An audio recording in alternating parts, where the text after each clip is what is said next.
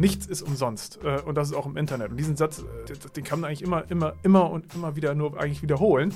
Ähm, und irgendwo muss man natürlich dann besonders skeptisch sein bei kostenlosen Apps. Und die meisten dieser Angebote funktionieren eben über datengetriebene Geschäftsmodelle. Kreis und Quer, der Podcast Ihrer Mediengruppe Kreiszeitung.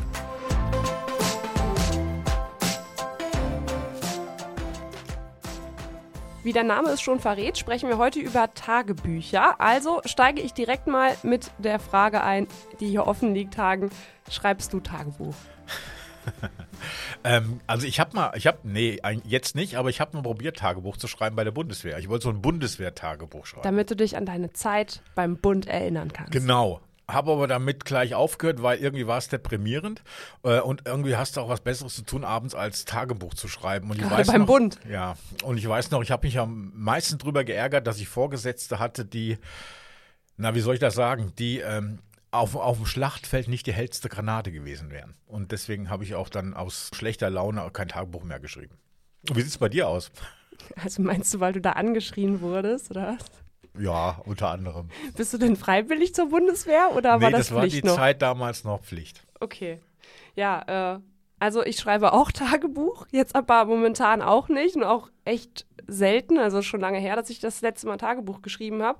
Ähm, dabei kann Tagebuch schreiben uns ja wirklich weiterbringen und das ist total gesund für unsere psychische Gesundheit. Ja, aber wir sprechen heute nicht nur darüber, sondern auch über eine besondere Form des Tagebuchs, nämlich das digitale Tagebuch. Zum Beispiel, wie sicher sind digitale Tagebücher? Aber erst erstmal Hallo und herzlich willkommen zu einer neuen Folge Kreis und Quer, ein Podcast der Mediengruppe Kreiszeitung. Ich bin Hagen Wolf. Und ich bin Leslie Schmidt. Und wir sprechen heute über digitale Tagebücher, wie wir ja schon gesagt haben. Und bevor wir jetzt mit der Sicherheit dieser digitalen Tagebücher loslegen, äh, hast du, Leslie, im Vorfeld so ein bisschen Informationen über Tagebücher besorgt? Ähm, wie lange gibt es eigentlich überhaupt schon Tagebücher? Ja, Tagebuch schreiben wird ja als Journaling heute beschrieben. Das ist so das äh, neue Wort dafür. Ähm, aber das ist lange keine Erfindung der Neuzeit. Die gibt schon ziemlich lange. Sogar Johann Wolfgang von Goethe, der hat bis kurz vor seinem Tod Tagebuch geschrieben, wenn auch die Art so ein bisschen anders war. Also Goethe hat jetzt da nicht sein Innerstes offenbart, sondern der hat das eher so als Dokumentation genutzt. Okay, also so praktisch so eine Tages Zusammenfassung, was er geschrieben genau. hat, von dem, genau. was er gemacht hat und nicht seine Gedanken. So habe ich das verstanden, ja. Ja. Heute sind ja Tagebücher der Ort, wo man seine Gefühle aufschreibt, Erfahrungen und Ängste, die man hat. Das soll sich ja auch auf die, auf die mentale Gesundheit so ein bisschen auswirken. Wie, wie wirkt sich sowas aus? Ja, ich denke, da gibt es ziemlich viele Gründe, aber zählen wir doch hier mal ein paar auf. Also durch das Tagebuchschreiben, da ordnen wir unsere Gedanken, wir fokussieren uns auf das Wichtigste und können uns selbst beruhigen. Und das Schreiben, das hilft uns auch, neue Ideen zu entwickeln und vielleicht andere Lösungswege für Probleme oder sonstiges zu finden.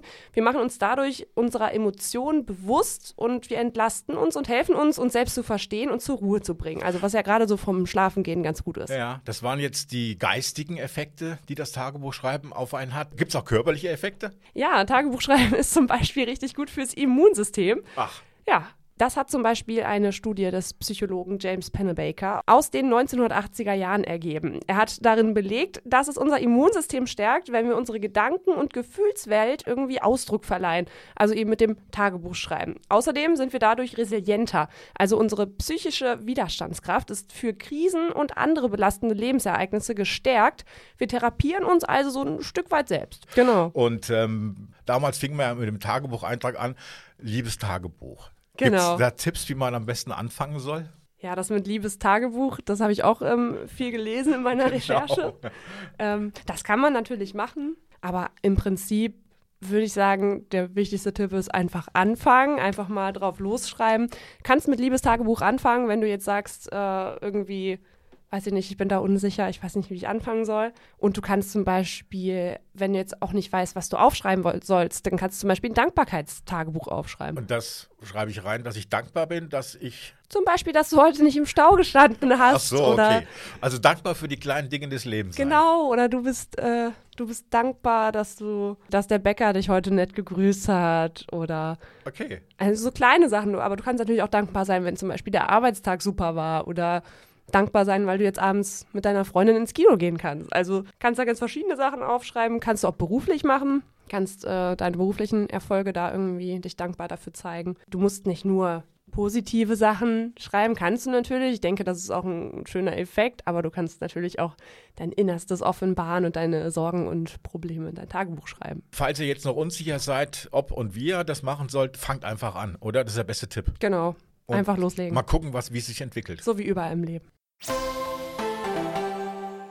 Und jetzt kommen wir zurück zu dem digitalen Tagebuch. Und über dieses digitale Tagebuch habe ich mit Professor Dr. Dennis Kenji Kipker gesprochen. Er ist Rechtswissenschaftler und einer der führenden IT-Sicherheitsexperten in Deutschland. Und als erstes wollte ich wissen, ob er selber Tagebuch schreibt.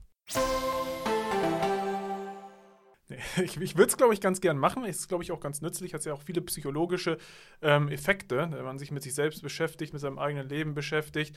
Ähm, man muss natürlich auch äh, einerseits die Zeit haben und andererseits äh, bereit sein, die Zeit zu investieren. Aber ich könnte mir gut vorstellen, wenn ich mal irgendwann in Ruhestand bin, fange ich vielleicht auch damit an. Okay, die meisten, wenn sie in Ruhestand gehen, pflegen ihren Garten. sie werden dann Tagebücher schreiben. Ist das so ein Ding, was jetzt gerade wirklich boomt, diese, diese digitalen Tagebücher, die Apps, die es gibt? Ja, also klar. Also vor einigen ähm, Jahren oder vielleicht auch sogar vor einigen wenigen Monaten noch gesagt, ja, Tagebuch schreiben, das ist irgendwie sowas, hat also ein bisschen auf was Altbackenes, sage ich mal. Ne? Oder, oder viele denken sich, ich bin in meinem Alltag sowieso so eingespannt, dass ich das gar nicht irgendwie unterkriegen kann. Ähm, und wir leben ja, also die Zeit hat hat sich einfach gewandelt, in der wir leben. Das heißt also, ähm, wir leben auch in einer Zeit der größeren Unsicherheit letzten Endes, ähm, auch, auch von, von Stress, vielleicht auch sozialen Problemen, gesellschaftlichen Problemen. Und da ist es natürlich auch so, dass viele Leute herausfinden wollen, wo stehe ich eigentlich jetzt für mich, was habe ich erlebt. Und bei manchen ist es auch so, dass sie sagen, ich möchte einfach mich bewusster entwickeln und bewusster leben. Ähm, und da kann natürlich so ein Tagebuch schreiben ähm, unterstützen, weil man eben über seinen Alltag und das, was man erlebt hat, welche Menschen man kennengelernt hat, welche Dinge man getan hat, dann äh, nochmal reflektieren kann. Mhm. Also man sortiert seine Gedanken beim Tagebuch schreiben, was man früher mal hat überlegt, was man reinschreibt, noch händisch praktisch mit Kugelschreiber auf Papier. Wenn man so eine App hat und macht das alles digital und tippt ein, besteht nicht die Gefahr, dass es zu oberflächlich wird, was man dann reinschreibt? Also die Reflexion und der Wert des Schreibens ist sicherlich größer und auch besser, wenn man es eben händisch, also manuell macht. Das ist ja auch allein schon so, manche Leute können so wahnsinnig schnell tippen und die Frage ist, reflektieren sie denn überhaupt wirklich? Ähm, und zum anderen ist es so, beim Schreiben, ähm, es ist ja auch ein handwerklicher Prozess irgendwo und man hat ja am Ende auch was Physisches, ähm, was Greifbares, was manche Leute vielleicht dann auch haben möchten, was unabhängig ist von irgendwelchen Medien ähm, oder zukünftigen technischen Entwicklungen.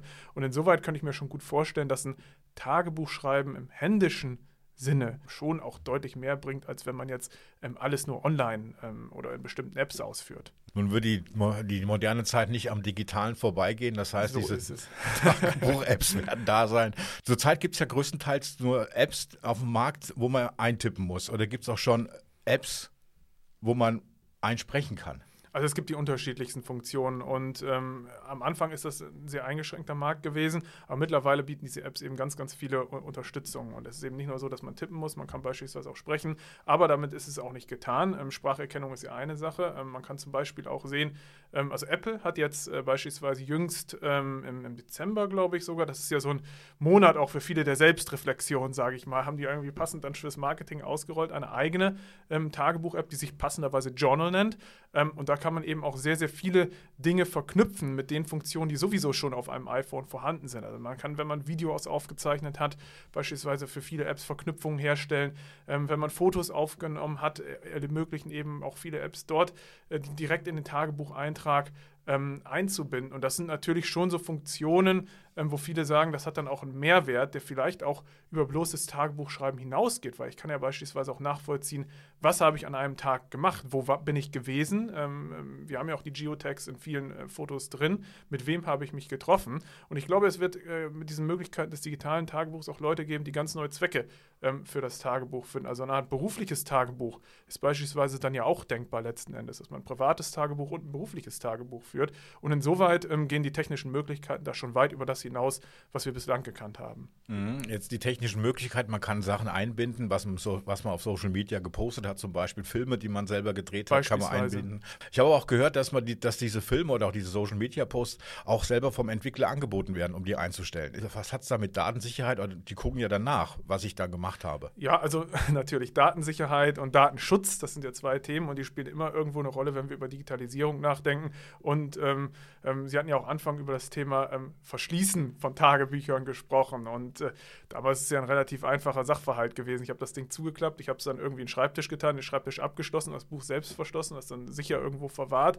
Ähm, und dann war ich erstmal vor Zugriffen grundsätzlich geschützt. Ähm, es sei denn, es hätte jemand in die Wohnung eingebrochen. Ähm, und hier ist es natürlich so, die Gefahrenlage hat sich natürlich für die personenbezogenen Daten ganz erheblich geändert. Es werden nach wie vor sehr viele intime ähm, Daten eingetragen. Und man kann natürlich jetzt davon ausgehen, mit der Kumulation von Daten, die wir haben, also ich schreibe nicht nur rein, sondern wir haben ja eben auch gesagt, es ist vieles darüber hinaus möglich, ähm, sind die Daten vielleicht sogar noch intimer, ähm, als es in, in der Vergangenheit der Fall gewesen ist. Und da sollte man natürlich ganz genau gucken, was für eine App lade ich mir eigentlich runter. Also es gibt natürlich auch kostenfreie Angebote, aber da ist es wie überall im Netz. Also was kostenlos ist, mag vielleicht funktionieren, hat vielleicht ein paar weniger Funktionen, es funktioniert.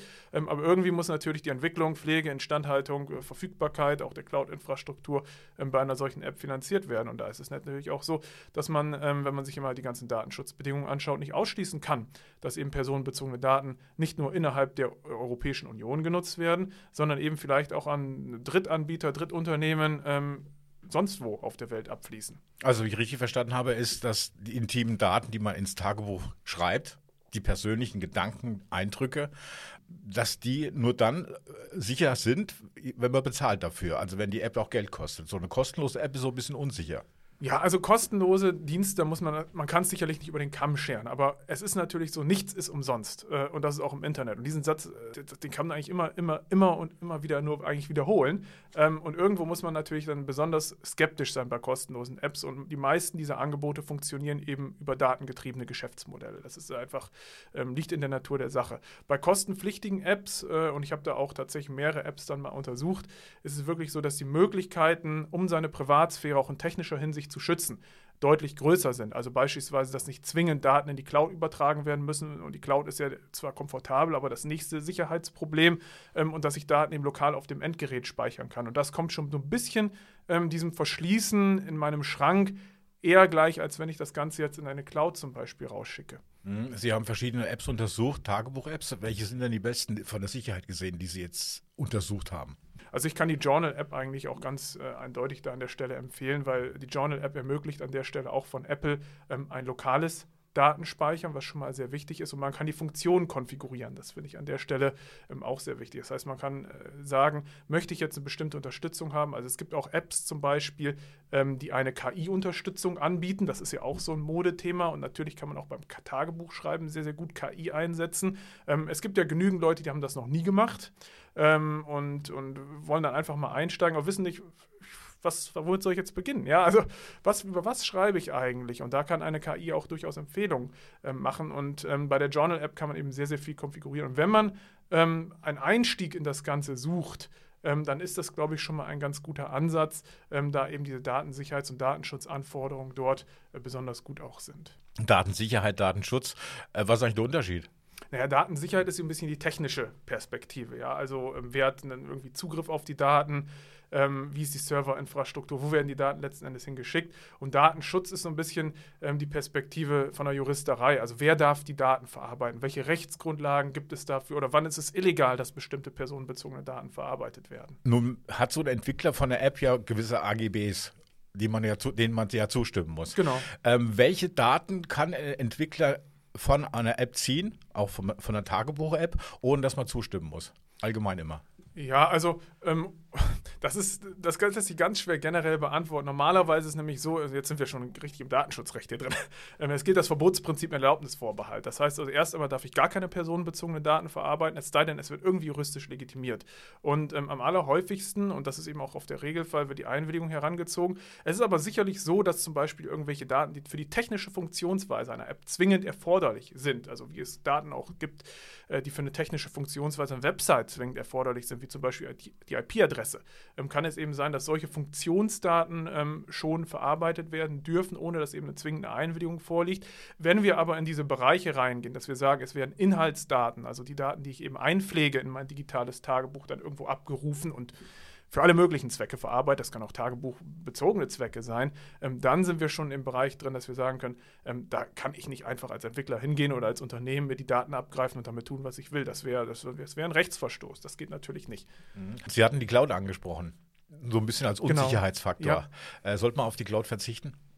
Ich würde es bei diesen Daten tun. Also es sind wirklich intime Daten ähm, und es gibt ja auch die Möglichkeit, offline ähm, Sicherungskopien beispielsweise anzulegen von, von Smartphones. Und ich meine, wir reden ja teilweise auch von, von, wenn man wirklich ernsthaft Tagebuch führt, das ist ja ein, wirklich ein Blick in die Psyche eines Menschen. Und wenn man das letzten Endes vielleicht auch mit Fotos, Videos kombiniert und das dann vielleicht auch kommentiert wird, ähm, da sind wir natürlich im Bereich, dass solche Sachen schon mal, man möchte sie natürlich keinem Dritten zugänglich machen und es ist natürlich auch so, wenn ich es in eine Cloud schicke, äh, muss ich mich darauf verlassen können, dass der Cloud-Speicher sicher ist, das heißt, dass das Unternehmen das sicher verwaltet und dass auch nicht Mitarbeiter des Unternehmens natürlich darauf Zugriff nehmen können. Und bei so sensiblen Sachen würde ich das schon voraussetzen. Es ist ja letzten Endes auch nicht so, wenn ich jetzt mein analoges Tagebuch schreibe, ähm, dass ich das dann irgendwo bei jemandem anders verwahre einfach, ähm, weil ich eben nicht ausschließen kann, dass er doch reinschauen kann Welche Daten darf der Entwickler nicht nutzen?